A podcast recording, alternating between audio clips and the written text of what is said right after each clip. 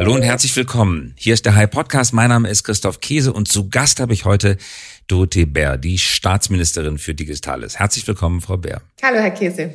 Toll, dass Sie da sind. Es gibt so viele Themen, über die wir sprechen. Wer uns beide kennt, der denkt jetzt, wir reden über Leistungsschutzrechte und Urheberrechte. Nein, das tun wir heute nicht.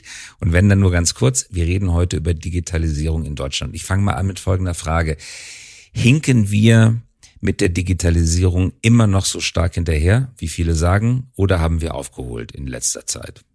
Also ich glaube, man muss die Frage in unterschiedlichen Bereichen beantworten, weil wir sicherlich in vielen Bereichen hinterherhinken, ganz ohne Frage. Was mich da an der Stelle am meisten umtreibt, ist tatsächlich, wie es um die digitale Bildung in unserem Land bestellt ist. Aber da haben wir auch in Teilen aufgeholt. Aber es gibt andere Bereiche, wo wir federführend sind, wo wir teilweise auch Weltmarktführer sind, beziehungsweise ähm, wo auch unser Know-how weltweit am führendsten ist. Wenn ich da ein positives Beispiel nennen darf, wenn man sich mal das Thema autonomes Fahren anschaut, sind über die Hälfte aller Patente, die weltweit angemeldet sind, deutsche Patente. Das heißt, wir haben schon in vielen Bereichen wirklich gute Grundvoraussetzungen. Aber wir sind so langsam, wir sind teilweise auch zu bräsig. Und wenn ich alleine mir diese Sitzungswoche anschaue, wie viele Runden ich gedreht habe zu unterschiedlichen digitalen Themen, ähm, wenn ich für jede Bedenkenträgeraussage einen Euro kriegen würde, könnte man das alles nochmal gut in Digitalisierung Wie viel hätten Sie dann diese Woche verdient, wenn es einen Euro pro Bedenkenträgeraussage Ja, ja, also? Äh, pro Bedenkenträgersatz wahrscheinlich hätte ich ähm, dem Olaf Scholz einen großen Gefallen getan, weil der Bundeshaushalt ähm, angewachsen wäre um Millionen. Was sind denn so die, die typischen Sätze, die Sie diese Woche gehört haben? Ich fand zum Beispiel bemerkenswert, ähm, den, ist gar nicht als Bedenkenträgersatz, sondern so ein Satz, den die Kanzlerin in der Generaldebatte des Haushaltes gesagt hat, weil ich ja auch seit vielen Jahren jetzt Veranstaltungen mache zur digitalen Bildung und es kommt immer, dafür ist der Bund doch gar nicht zuständig und was mischt ihr euch da eigentlich ein und was warum Bildungsgipfel im Kanzleramt? Und die Kanzlerin hat dann bemerkenswert in ihrer Haushaltsrede gesagt, dass sie sich ja auch jetzt gemeinsam ähm, mit Kolleginnen, mit den Kultusministern der Länder getroffen hat. Und dann sagt sie so, das tut man ja eigentlich nicht in Deutschland.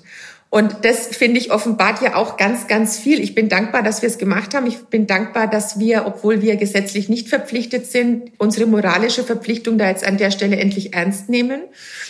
Aber allein die Tatsache, dass es so vermeintlich bestimmte Dinge gibt, die man nicht tut oder die sich nicht gehören, sagt ja auch wahnsinnig viel aus, dass wir nicht neu denken, sondern dass wir in diesen alten, jahrzehntelangen Strukturen, die wir in den letzten 70, 75 Jahren aufgebaut haben, einfach verhaftet sind. Und das meiste ist tatsächlich immer diese Abwehrhaltung. Das haben wir noch nie so gemacht. Und mm, auch wenn man mal versucht, politisch irgendwas hoch zu skalieren, dann muss immer zuerst, es müssen immer mindestens 10 Millionen auf dem Tisch liegen, sonst wird es gar nicht ernst genommen, weil man nämlich glaubt, dass Geld ausreichend ist, aber ich glaube, dass Geld für Innovationen gar nicht oft das Entscheidende ist. Klar braucht man es, aber nicht in den Summen, die manchmal im Raum stehen. Und das Zweite ist dann tatsächlich, ähm, dass man erst so ausgearbeitete Konzepte sehen will, also keine Beta-Versionen, egal ob jetzt analog oder digital, sondern einfach mal machen will man nicht. Man, man, man behauptet zwar, man würde es wollen, und wenn es dann aber so gemacht wird, wenn wir auch politisch anders arbeiten, dann äh, zieht man sich immer wieder auf eingeübte Strukturen zurück. Entweder ist es ein Ausdruck von Hilflosigkeit oder ist es einfach ähm, ein Ausdruck von, äh, ich will mich eigentlich gar nicht so sehr anstrengen, weil ich komme auch so gut über die Runden 9 to 5. Und da treten natürlich echte Systemkonflikte zutage. Beispielsweise die Kultushoheit der Länder, die ist ja nicht einfach nur erfunden worden. Es gab ja nach dem Krieg in der verfassungsgebenden Versammlung gute Gründe, es so zu machen, weil Hitlers Machtergreifung wäre ohne die Zerschlagung einzelner Staaten, vor allen Dingen Preußens, gar nicht möglich gewesen. Deswegen bei der Gründung der Republik, die Länder müssen stark sein. Dazu hört ganz besonders die Kontrolle über Kultusangelegenheiten, weil genau da kann ein möglicher neuer Diktator den größten Schaden anrichten, wie wir gesehen haben in der Vergangenheit. Und das sind ja gute Gründe. Und trotzdem, diese guten Gründe hindern uns jetzt daran, eine vernünftige digitale Bildung aufzubauen, wie wir bei dem 5 Milliarden Pakt sehen. Nur ganz wenig Geld kommt an. Wäre das ein guter Zeitpunkt, ein guter Anlass, die Aufgabenaufteilung zwischen Bund und Ländern in Sachen Bildung neu zu organisieren, neu aufzusetzen, ganz neu zu denken, mehr an den Mund zu geben? Also spannend ist ja, wenn man sich die Umfragen anschaut, dass bei allen Punkten, die bei digitaler Bildung abgefragt werden, ob es jetzt um digitale Endgeräte geht, ob es um Inhalte geht, ähm, ob es um Didaktik, Pädagogik, egal welcher Bereich abgefragt wird ähm, bei der Bevölkerung, gibt es immer unterschiedliche Zuständigkeiten, die sich die Menschen wünschen. Und es ist immer mal an Nummer eins der Bund oder an Nummer eins spannenderweise die Schulen vor Ort oder die Kommunen, ähm, die Sachaufwandsträger eben dann vor Ort sind. Aber bei keiner einzigen dieser Abfrage, bei keinem dieser Punkte ist irgendwie mal von der Bevölkerung gesagt worden, da ist das Land an Nummer eins. So, also da glaube ich schon manchmal, dass die Bevölkerung weiter ist als das System. Ich will jetzt nicht den Föderalismus aufkündigen, weil das ist natürlich immer das ganz große Problem. Ich komme ja selber aus einer Partei, wo man exkommuniziert wird, wenn man nur in Ansätzen irgendwas äh, gegen den Föderalismus sagt. Aber muss man auch gar nicht. Ich glaube, so gemeinsame Standards, die gesetzt werden können, wie wir es jetzt auch in der Krise erlebt haben, ein gemeinsamer Tisch. Da sitzt der Bund, da sitzen die Länder, da sitzt die Kultusministerkonferenz, ganz, ganz wichtig, um gleiche Standards festzulegen, was so ein Minimum ist, was jeder Schüler, jede Schülerin gelernt haben muss, wenn er aus der Grundschule, wenn sie aus der Grundschule rauskommt. Einfach beispielsweise dass jeder auch Grundzüge des Programmierens kann, dass man Computational Thinking versteht, dass man weiß, was ein Algorithmus ist. So, dass man den Kindern beibringt, Technik zu beherrschen, damit sie später nicht von der Technik beherrscht werden und dann in den weiterführenden Schulen bis hin zu den berufsbildenden Schulen auch. Da muss man den Ländern gar nichts wegnehmen. Da ist es dann auch so, dass die Länder eigentlich, weil sie natürlich auch noch näher dran sind, das auch noch mal anders umsetzen können. Das kann auch ein Vorteil sein. Ähm, aber man braucht ein gemeinsames Grundverständnis und ich habe wirklich lange gekämpft. Ich habe letztes Jahr vor meiner zweiten großen Bildungskonferenz fast ein Jahr gebraucht, um den Präsidenten der Kultusministerkonferenz davon zu überzeugen, mit mir hier im Kanzleramt und mit der Bundesbildungsministerin zusammen eine Veranstaltung zu machen, weil alleine ihm da immer wieder gesagt wird, oh, sich mit dem Bund an einen Tisch setzen, das sendet schon ein falsches Signal. Und das finde ich halt so fatal. Jetzt bei der zweiten oder bei der dritten Heuer, da haben wir nur ein paar Wochen gebraucht und dann war der Vizepräsident der KMK wieder da hat natürlich immer was mit handelnden Personen zu tun, braucht wahnsinnig viel Vertrauen. Ähm, aber die Schnelligkeit, die wir jetzt durch Corona teilweise hatten, die müssen wir uns natürlich dringend auch rüber retten, wenn dann mal hoffentlich die Krise bald vorbei ist. Trotzdem ist es natürlich ein nervenaufreibendes, wenn nicht sogar nervtötendes Verfahren. Sie müssen ja immer werben um Zustimmung. Wenn dann das Saarland oder Rheinland-Pfalz oder Hessen sagen, mache ich nicht mit, dann machen die eben nicht mit, weil das steht ihnen rechtlich zu. Man hat ja einen anderen Punkten der Bund-Länder-Aufgabenaufteilung, zum Beispiel bei Finanzen, dann tatsächlich mal Grundgesetzgeänderungen vorgenommen, um das neu zu kalibrieren. Wobei die Länder ja nicht nur verloren haben, sie haben ja im Gegenzug auch was bekommen. Ist das jetzt der Punkt, wo wir auch beim Thema digitale Bildung oder Bildung allgemein eine Grundgesetzänderung herbeiführen sollten, damit sie nicht immer nur jahrelang überzeugen müssen, sondern auch einfach mal, um das Wort der Kanzlerin von damals zu gebrauchen, durchregieren können? Also jeder, und das sind noch einige, der damals ähm, bei dieser FÖKO mitgearbeitet hat, würde sagen, ähm, das reicht fürs Leben.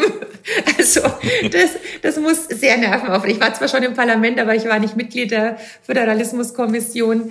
Das muss sehr anstrengend gewesen sein. Und wo sich ja die Länder sowieso immer einig sind, ist, ähm, dass der Bund alles zu bezahlen hat. Ich durfte ja selber auch schon bei vielen Ministerpräsidentenkonferenzen dabei sein. Das ist dann immer spannenderweise 16 gegen 1 da gibt es schon große Gemeinsamkeiten. Ja, ich weiß nicht, ob man das Grundgesetz unbedingt dafür ändern muss. Ähm, aber so eingeübtes, was wir jetzt während Corona einfach auf den Weg gebracht haben, zu sagen, es gibt eben diese regelmäßigen Bund-Länder-Treffen, auch ganz gezielt, wie es im Gesundheitsbereich jetzt auch war, auch zur digitalen Bildung, dass sowas eher noch institutionalisiert wird. Und dann würde ich mir natürlich wünschen, dass auch der Druck aus der Bevölkerung etwas größer ist, weil ähm, merkt es ja selber nicht nur aus empirischen Studien, sondern auch aus dem Erleben in den letzten Monaten. Ich habe ja selber drei schulpflichtige Kinder. Da hat man natürlich zwangsläufig von, mit vielen Eltern zu tun, äh, von schulpflichtigen Kindern, dass die natürlich viel zu leise sind. Also Gut, man hat natürlich da auch wenig Zeit, wenn man nebenbei Homeoffice, Homeschooling, wie soll man sich dann auch noch groß politisch äußern und sagen, hallo, jetzt müssen mal die Kinder zuerst gedacht werden. Das ist ehrlicherweise die Gruppe, die total zu kurz gekommen ist und die auch so unter den Tisch gefallen ist. Und wie es mir eine Mutter dann gesagt hat, gesagt, so, ihr werdet euch noch wundern, auch nächstes Jahr. Wir hatten bislang keine Zeit, uns zu äußern. Aber wenn es jetzt wieder angeht mit Schule und wenn es auch einigermaßen wieder eine Normalität ins Berufsleben einzieht, dann werden die Eltern schon auch nochmal ihre Stimme ganz anders erheben. Und das würde ich mir wünschen, weil nur durch so einen Druck, glaube ich, kann dann auch Veränderung passieren. Wie haben Sie das eigentlich gemacht mit drei Kindern? Ich habe auch drei Kinder. Es war wirklich nicht einfach. Homeschooling, Arbeit nebenher. Ihr Job ist in Berlin. Sie sitzen gerade, wir reden, wir sehen uns per Video gerade, Sie sitzen im Kanzleramt. Wie haben Sie das hinbekommen, die Corona-Zeit? Also ich habe ja auch sehr viele Digitales plötzlich gehabt. Also bis auf die Kabinettssitzungen waren alle anderen Termine rein digital. Fraktionssitzung, Landesgruppensitzung, Parlament war sehr abgespeckt. Das heißt, in den sitzungsfreien Wochen hatte ich wirklich nur Kabinett physisch im Kanzleramt. Aber immer mittwochs nachmittags oder morgens mittags nach Berlin, ja? Das immer, immer Mittwoch auf jeden Standard. Fall in Berlin, das ist klar. Aber es ist halt nicht mehr so viel Montag bis Freitag gewesen, wie es jetzt wieder ist in den regulären Sitzungswochen. Also ich glaube, das, Sie müssten jetzt eigentlich einen Podcast mit mir machen und dann nochmal mit meinen Kindern, weil da gibt es so eine Sender-Empfänger-Problematik oder eine unterschiedliche Wahrnehmung. Ich habe gedacht, ich habe so toll unterrichtet zu Hause, dass eigentlich alle drei jetzt ein Jahr überspringen könnten, weil die Mutter so eine super Lehrerin war. Habe auch gedacht, dass ich im Juli, als in Bayern die Ferien angefangen haben, ich ein wunderbares Zeugnis von meinen Kindern kriege. Ich glaube, die würden es anders beantworten. die waren sehr froh, dass die Schule wieder angefangen hat. Ähm, ja, es war natürlich anstrengend und vor allem, wenn ich sehe, also eine ist in der weiterführenden Schule, die zwei Kleinen sind noch in der Grundschule, wie viel Stoff dann da war. Ähm, weil in Bayern ist es schon, also ich kann es nur mit Freundinnen aus anderen Bundesländern vergleichen. Ich hatte schon das Gefühl, dass die auch in der zweiten, dritten Klasse so vollgepumpt waren, dass man wirklich stundenlang saß. Und das ist schon wie bei allen anderen halt auch sehr anstrengend gewesen. Und ich kam mir zeitweise vor, wie meine eigene Oma, die auch immer dann jeden Tag, wenn sie daheim war, gesagt hat, ich weiß schon gar nicht mehr, was ich kochen soll. Das sind natürlich dann auch noch die Begleiterscheinungen, dass man ja dann nicht nur das Homeschooling hat und selber seine ganzen Videokonferenzen machen muss und dann nebenbei natürlich auch noch, wie alle anderen halt auch, den Haushalt zu schmeißen hat. Und habe da auch festgestellt, dass es für die Kinder oft gar nicht so der Vorteil ist, wenn ich in Berlin bin, bin ich weg, das ist akzeptiert. Aber wenn ich zu Hause bin und mich dann den ganzen Tag in mein Büro einsperre, weil ich eine Videoschalte nach der anderen habe, fanden die das eigentlich nicht so prickelnd im Vergleich, weil sie sagten, du bist zwar da, aber eigentlich bist du auch nicht da. Also ich denke, uns ging es genau wie allen anderen Familien auch. Es gab mal bessere Tage, wo man sich gefreut hat, wenn man nicht gebockt wurde beim Hausaufgaben machen. Und dann gab es halt die Tage, wo man gedacht hat, oh Gott, hoffentlich ist bald ähm, zu Bett geht Zeit. Genauso ging es mir auch und ich gebe offen zu, ich war kein guter Lehrer für meine Kinder, weil ich hatte einfach die Zeit nicht und habe es nicht hinbekommen, denen inhaltlich zu helfen. Ich war schon froh, wenn ich die ganzen Videokonferenzen organisiert hätte für mich selber und für die Kinder. Sie haben mal auf einer Veranstaltung in der CDU-Fraktion, das war Ende vergangenen Jahres, so einen wunderbaren äh, Satz gewählt. Ich durfte mit dabei sein. Das war eine öffentliche Veranstaltung, die Sie da durchgeführt haben. Haben Sie den Satz gesagt, ja, wir müssen die Menschen mitnehmen in der Digitalisierung, aber wir dürfen nicht stehen bleiben beim Mitnehmen. Und Sie haben so ein Bild gewählt, wenn Sie mit Ihrer Mutter spazieren gehen oder wenn man mit seiner älteren Mutter spazieren geht, dann klemmt man sie auch so ein bisschen unter den Arm, man reicht ihr den Arm und geht langsam ihren Schritt mit, aber man bleibt nicht stehen, weil man ja spazieren gehen mit ihr möchte und nicht spazieren stehen möchte. Und, und dieses Bild hat mir eigentlich sehr gut gefallen. Mitnehmen, ohne stehen zu bleiben. Und damit tun sich viele Unternehmen, aber auch viele Politiker, glaube ich, schwer. Mitnehmen bedeutet nicht zwangsläufig, dass man den Leuten, die man mitnimmt, nichts abfordert. Können Sie das noch so ein bisschen erklären, wie Sie das meinen? Ja, ich meine eben, wenn wir wirklich immer warten, bis alle angekommen sind und dann nicht nochmal auch vorangehen. Also ich sehe es auch als unsere Aufgabe, auch mal zu antizipieren, ähm, nicht nur, wie schaut unser Land aus bis zum Ende der Legislaturperiode, sondern wo wollen wir eben in fünf Jahren, in zehn Jahren stehen. Und wir machen ja keine zehn Jahrespläne oder wir denken ja nicht in Jahrhunderten wie die katholische Kirche, sondern wir denken immer in ganz engen Strukturen. Und ich habe auch in den letzten Jahren gemerkt, dass wir sogar dieses Legislaturperiodendenken, was uns immer angekreidet wird, sogar noch verschlechtert haben, dadurch, dass noch mehr auch in Geschäftsjahren gedacht wird und noch mehr nur auf ein Jahr gedacht wird. Und ich habe das eben so gemeint, dass man die Menschen schon mitnehmen muss mit neuen Entwicklungen. Man kann nicht einfach per Ordre dem Mufti sagen, so, jetzt habt ihr das alle zu schlucken. Wir leben in der Demokratie, wir müssen unser Handeln erklären. Ich glaube, einer der Erfolge war auch während Corona, warum auch viele Maßnahmen so erduldet wurden und ertragen wurden, dass sie schon immer sehr deutlich auch von der Kanzlerin jetzt ähm, in Bayern von Markus Söder gut erklärt wurden. Zumindest waren das auch die Rückmeldungen, die ich bekommen habe, dass die Bürgerinnen und Bürger gesagt haben, die erklären so schön. Aber die haben halt trotzdem dann auch gesagt, wir machen das jetzt so und wir warten nicht, bis jeder damit einverstanden ist. Und das erlebe ich bei der Digitalisierung eben auch. Wir können jetzt sagen, solange noch nicht überall ein Whiteboard eingeführt ist, solange es noch grüne Tafeln gibt, dürft ihr gar nicht über Dokumentenkameras oder Beamer oder über digitale Endgeräte sprechen. Oder es ist ja, liegt ja auf der Hand, dass ich das jetzt bringen muss. Ähm, aber solange es noch ein Funkloch gibt, was will die Irre da, dass sie über Flugtaxis spricht? Das geht ja alles überhaupt nicht. Also schon auch bei einer Entwicklung, wo sich abzeichnet, wo wir weltweit stehen, wo andere Länder weiter sind, aber auch mal über Themen zu sprechen, die vielleicht andere Länder noch gar nicht so auf dem Schirm haben. Und das ist am schwierigsten zum Beispiel auch in der Medizin. Da ist es immer am kritischsten, weil da die Bürgerinnen und Bürger die größten Ängste teilweise haben und sich auch von, von Schlagworten ähm, irre machen lassen, kirre machen lassen, wie jetzt Pflegeroboter oder ähnliches.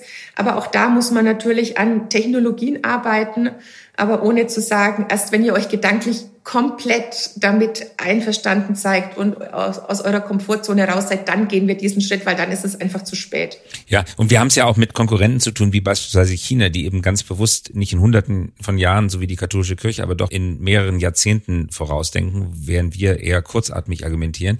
Nun werben sie, das ist ihr Beruf, um Zustimmung für Digitalisierung. Aber geht ihnen manchmal auch durch den Kopf, meine Güte, jetzt erkläre ich den Leuten das hier die ganze Zeit, aber gibt es nicht auch sowas wie eine Hohlschuld?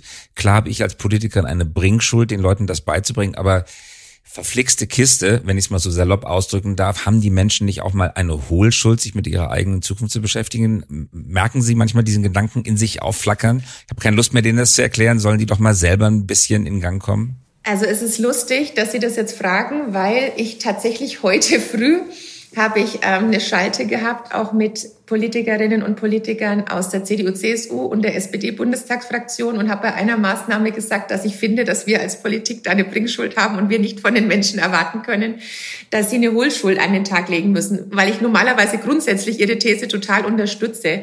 Aber kann man sich auch selber ähm, Asche aufs eigene Haupt schmieren ähm, oder schütten. Wir haben in den letzten Jahren aber auch sehr viel dafür getan, dass wir gar nicht mehr die Bürgerinnen und Bürger als so mündig dann auch gelassen haben oder erzogen haben oder es wird ja auch sehr viel getan, sehr viel abgenommen. So, das muss man auch sagen. Es wird sehr viel gesetzlich geregelt, wo ich mir manchmal die Frage stelle, warum müssen wir das eigentlich alles gesetzlich regeln? Warum sind es nicht bei bestimmten Gesetzen ähm, Punkte, wo man sagt, bestimmte Sachen gehören sich einfach nicht, muss ich gesetzlich nicht regeln.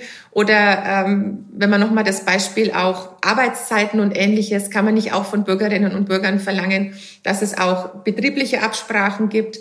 Ähm, sind wir nicht im Jahr 2020 auch so weit, dass so dieses Wildwest, was es noch gab im Zeitalter der Industrialisierung, dass wir aus dieser Wildwestzeit heraus sind. Stichwort wie Ausbeutung und ähnliches, was man aus anderen Ländern kennt, gibt's ja bei uns in Deutschland so nicht. Und trotzdem wird es immer neue Regelungen, neue Regelungen, neue Regelungen. Also manchmal hat man auch, auch bei Vorschlägen, die dann nicht in Gesetze umgesetzt werden, aber die dann im Parlament kursieren oder in der Presse kursieren, das Gefühl, dass auch in der Politik viele Kolleginnen und Kollegen meinen, es muss noch mehr reglementiert werden, es müssen noch mehr Gesetze geschrieben werden. Und dadurch sorge ich natürlich dann auch dafür, dass das eigene Denken und das eigene sich Informationen beschaffen, was auch manchmal mit einem Mausklick möglich wäre, gar nicht mehr gelehrt wird und ich bekomme auch Zuschriften, letzter Punkt, ähm, wo dann mein Büro mir oft dann äh, in der E-Mail dazu schreibt, ähm, das ist eine Recherche, die hätten sie selber in zehn Sekunden machen können, dafür muss man nicht ihre Bundestagsabgeordnete anschreiben.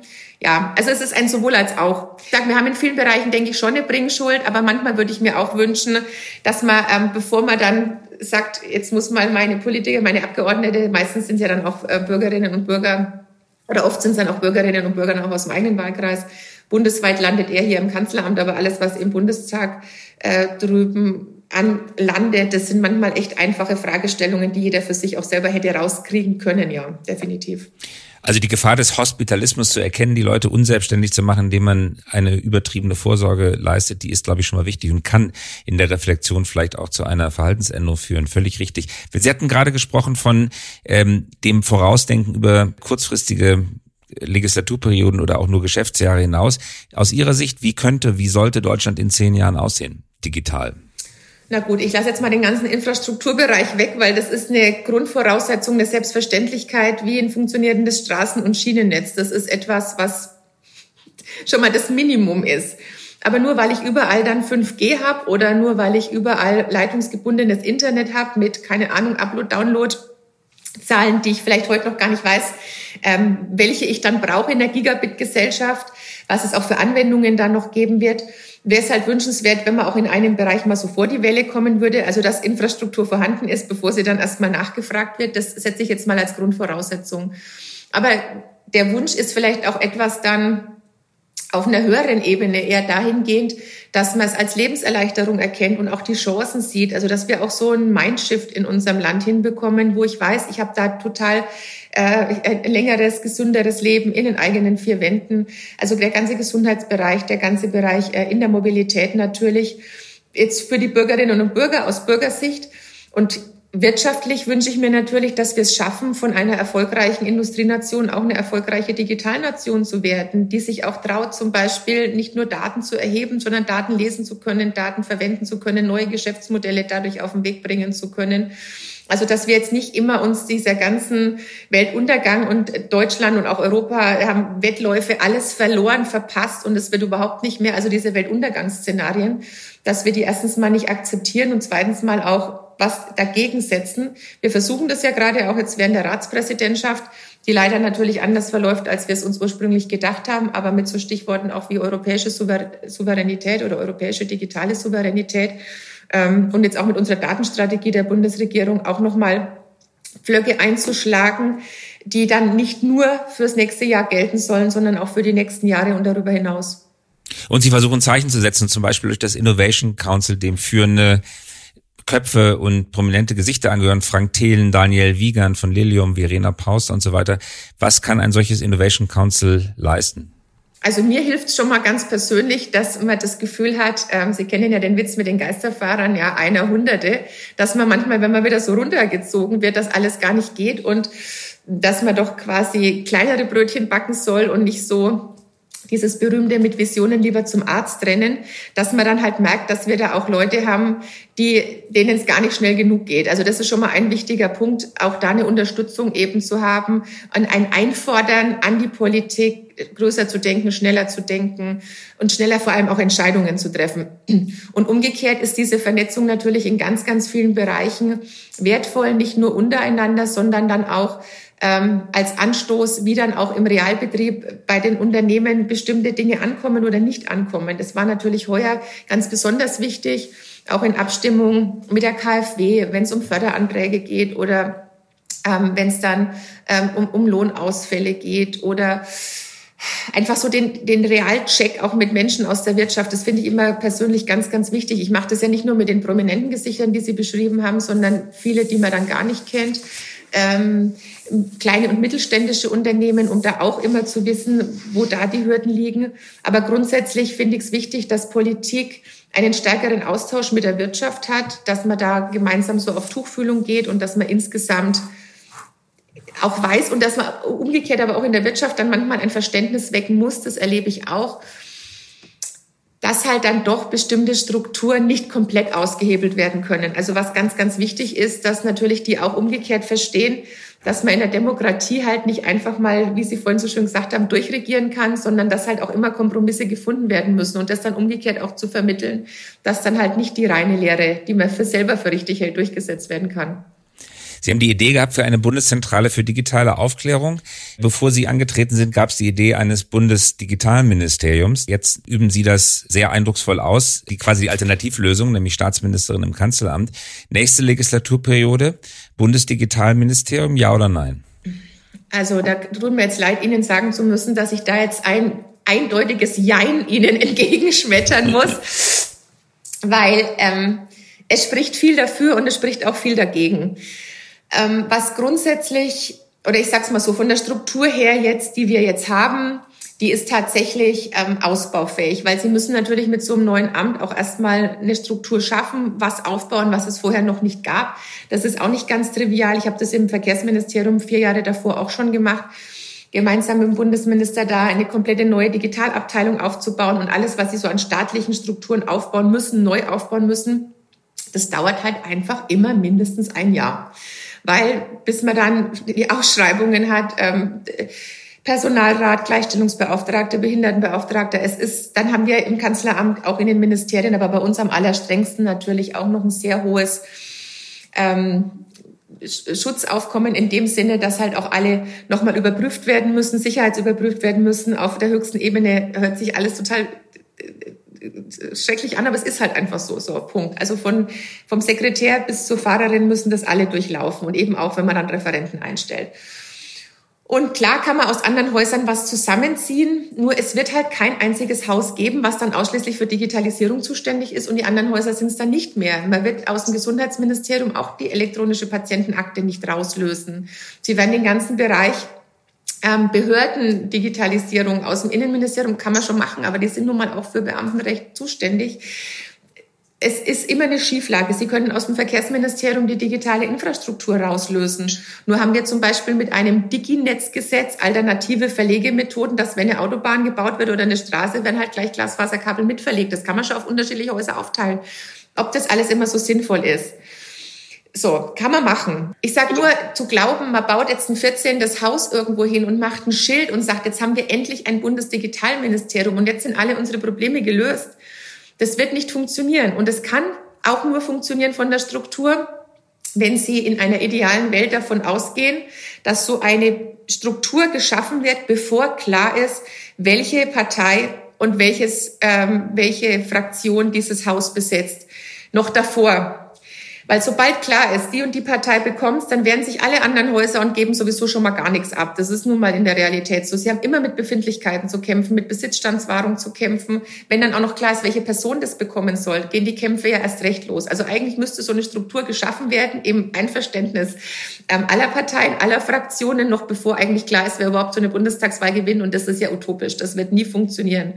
Der Vorteil hier, weil ich ja auch die koordinierende Funktion in der Bundesregierung habe, ist, dass das Kanzleramt ja alles koordiniert, nicht nur jetzt in meinem Fall den Digitalbereich, sondern grundsätzlich eine koordinierende Funktion hat. Und da ist das Kanzleramt gerade bei Streitigkeiten zwischen den Häusern schon ein bisschen wie die UNO, so eine neutrale Stelle. Da geht man hin, da trifft man sich. In ein Nachbarhaus gehen sie auch selten, um sich koordinieren zu lassen. Also wenn wir gleichzeitig noch ein Gesetz verabschieden, was ähm, Befindlichkeiten verbietet in Deutschland, dann kann das gut funktionieren. Was immer geht, ist mehr Geld und mehr Personal. Und wir haben ein Ressortprinzip in Deutschland. Wir haben ja keine Durchgriffsrechte in, von Haus zu Haus. Also wenn Sie da ein Digitalministerium haben und die Bundesdigitalministerin oder der Bundesdigitalminister hätte die Möglichkeit, in andere Häuser reinzuregieren, dann würde das auch Sinn machen. Oder eine Veto-Funktion, wie es der Bundesfinanzminister hat bei Finanzfragen. Aber es sind viele Hürden zu umschiffen und der Irrglaube, wir machen jetzt mal eine Struktur, den kann ich von vornherein, ich weiß ganz, ich wusste schon nach einer Woche, was funktioniert und was nicht funktioniert und erst recht nach zweieinhalb Jahren jetzt. Ihre Argumente sind extrem überzeugend und man kann sich ihnen kaum erwehren, weil sie natürlich aus der Praxis gesprochen sind. Aber auf der anderen Seite, Helmut Schmidt hat mal gesagt, Ministerien müssen da geschaffen werden, wo Politik Schwerpunkte setzen möchte. Als damals Tschernobyl passierte, hat Helmut Kohl das Umweltministerium mit Klaus Töpfer, glaube ich, als ersten Umweltminister geschaffen. In den 70er Jahren, glaube ich, war, wurde das Bundesentwicklungshilfeministerium geschaffen, weil man ein Zeichen setzen wollte, dass man den Schwellenländern, damals sprach man noch von dritter Welt, ein Stück weiter nach vorne helfen sollen. Was wir gerade wirtschaftlich erleben, ist ein Tschernobyl für Wirtschaft. Ich glaube, das kann man gar nicht zugespitzter ausdrücken. Die Zuspitzung ist, glaube ich, an der Stelle zulässig, weil wir haben keinen einzigen digitalen Weltmarktführer. Wenn es ein Thema gibt, an dem wir arbeiten müssen, ist es die Digitalisierung unserer Gesellschaft, sonst sind wir abgehängt. Also das, was Tschernobyl für die Umwelt war, ist jetzt Digitalisierung für die Wirtschaft. Ist das nicht ein Punkt, wo man sagt, ja, alle Verwaltungsthemen hin oder her, aber jetzt muss ein Zeichen her? Ein konkreter Vorschlag, den ich mal wieder höre, den ich persönlich auch sinnvoll finde, das Entwicklungshilfeministerium dem Auswärtigen Amt anzugliedern, weil die Kulturaußenpolitik liegt auch schon da. Warum soll nicht auch die Wirtschaftsaußenpolitik im Auswärtigen Amt mit angesiedelt werden und dann das frei werdende Ministerium, damit es nicht ein Ministerium wird, sozusagen umnennen oder umwidmen in Richtung Digitalisierung? Ist das Träumerei oder machbar? Man kann alles machen. Man kann auch das Wirtschafts- und das Bundesministerium für Bildung und Forschung zusammenschmeißen, weil man ja auch bei der Fragestellung zum Beispiel, wo werden KI-Mittel verausgabt, auch immer diese Streitigkeiten hat zu sagen, Geht es eher direkt in die Anwendung oder geht es noch in die Forschung in dem Bereich? Möglich ist da viel. Man kann natürlich eins der bestehenden Häuser auch aufwerten und anders nennen. Wir hatten auch mal Zukunfts-, einen Zukunftsminister mit Herrn Riesenhuber. Das finde ich eigentlich wesentlich spannender. Man kann auch, was wir jetzt versuchen im Kanzleramt im Kleinen, mit so einer digitalen Taskforce, ähm, andere Strukturen, andere Arbeitsweisen, also mehr wie so ein Schnellboot als so einen großen Tanker dann hinzustellen.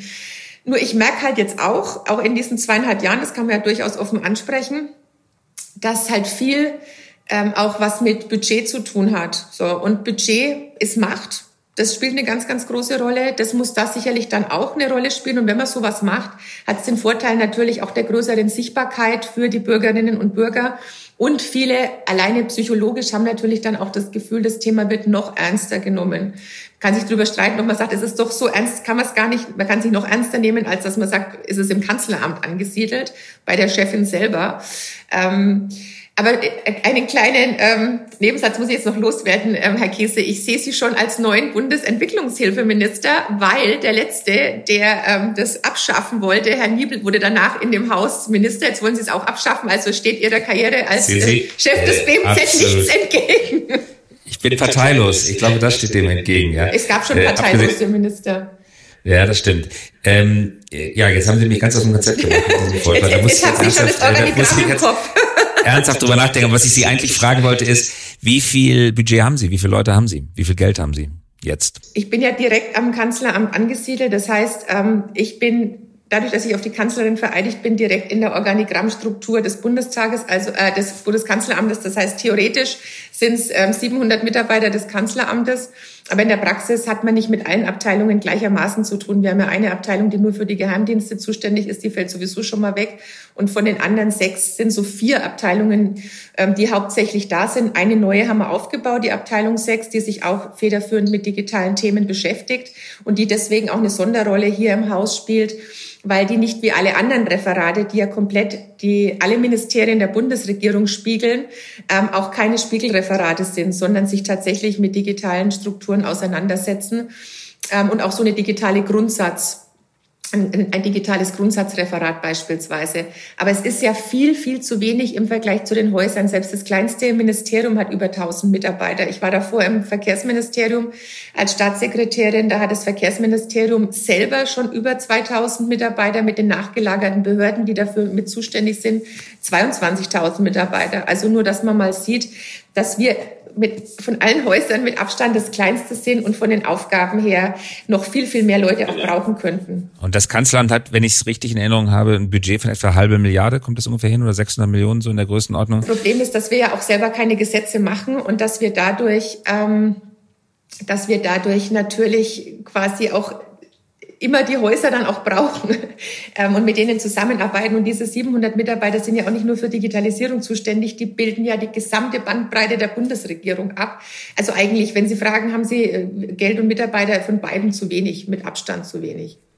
Okay, das ist ein guter Punkt. Und wir schließen, weil unsere Zeit fast um ist, äh, Frau Beer, wir schließen mit einer abschließenden Frage, die Sie natürlich nicht beantworten können, aber genau deswegen stelle ich sie. Markus Söder wird Bundeskanzler und Sie werden dann was? Sie werden dann Digitalministerin oder Außenministerin oder Finanzministerin oder bayerische Ministerpräsidentin. Was, was wünschen Sie sich? Können Sie natürlich jetzt nicht sagen, aber wir werden natürlich an Ihrer Antwort sehen, wo ihre Gedanken hingehen, weil das, was sie sich in Wahrheit wünschen, können sie jetzt nicht sagen. Also alles, was sie jetzt sagen, wissen wir, dass sie es nicht wollen. Ich kann Ihnen sagen, was ich definitiv nie werden kann, nämlich bayerische Ministerpräsidentin, weil man muss, um bayerische Ministerpräsidentin zu werden, mindestens 40 Jahre alt sein. Das ist der einzige politische Job in der Republik neben dem Bundespräsidenten, der ans Alter gebunden ist. Und keine Frau in Deutschland wird jemals älter als 29. Deswegen geht's einfach nicht.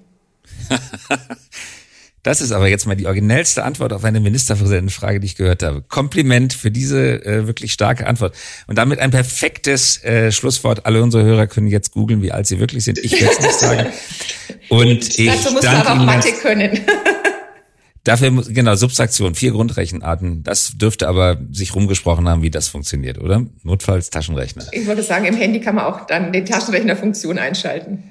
Ja, und dadurch, dass wir alle sozusagen hospitalisiert sind durch die Technik, kann ja keiner mehr Kopf rechnen. Also ohne Handy kann das jetzt keiner mehr ausrechnen. Also für alle Hörerinnen und Hörer, bitte guckt bei Google nach, wann Frau Bär geboren ist, nehmt das heutige Jahr 2020 und versucht die Differenz im Kopf auszurechnen. Wer das noch kann, ist noch nicht vollständig Sklave der Technik geworden. Sehr oder? Gut. Ja. Okay. Okay, Sie wollen aber keine Rechenhilfe jetzt geben, oder? Nein, das wäre jetzt unhöflich, das zu fragen. Wikipedia lügt. Äh, ich sage jetzt einfach mal, 1988 ist viel, viel cooler, als äh, was tatsächlich drinsteht. okay. Das hat richtig Spaß gemacht. Das war Doro Bär, die Staatsministerin für Digitales. Ganz herzlichen Dank fürs Dabeisein. Und mein Name ist Christoph Käse. Wir hören uns wieder in der kommenden Woche.